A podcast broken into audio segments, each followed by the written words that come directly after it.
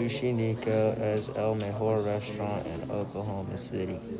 Tienes muchos rolls diferentes. Tienes muchas opciones. Tienes bebidas buenas. Es una buena opción por la cena o el almuerzo. Las rolls tienen pescado picante, pepino y otros alimentos. Tienes agua, agua frescos, café y otras bebidas. Y tengo el postre también.